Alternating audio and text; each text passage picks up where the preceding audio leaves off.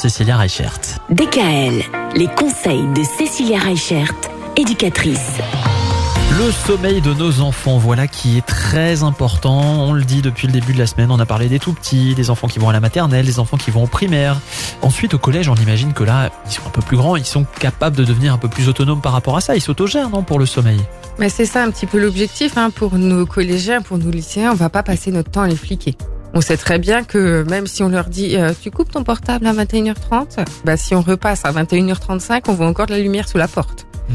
L'objectif c'est vraiment de les responsabiliser et pas de les fliquer.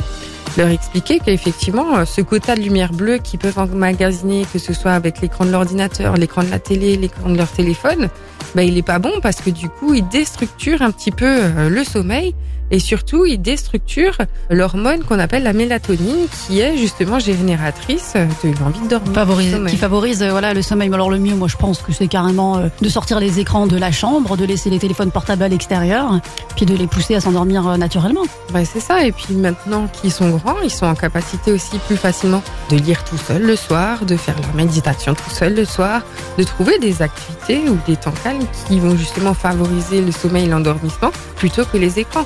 Parce que clairement, au jour d'aujourd'hui, les collégiens, les lycéens, ben, ils n'ont pas forcément leurs euh, 8 à 10 heures de sommeil.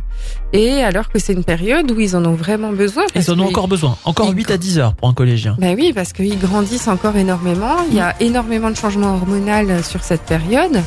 Donc du coup, euh, forcément, ils sont fatigués et pas forcément assez disponibles pour Et puis les au, niveau de la puis au niveau de la mémoire, hein, je veux dire, c'est quand même mieux quand on est bien reposé. C'est là où on a, ils, on- ils doivent beaucoup emmagasiner d'informations à ce moment-là aussi. Donc euh, c'est bien de bien dormir.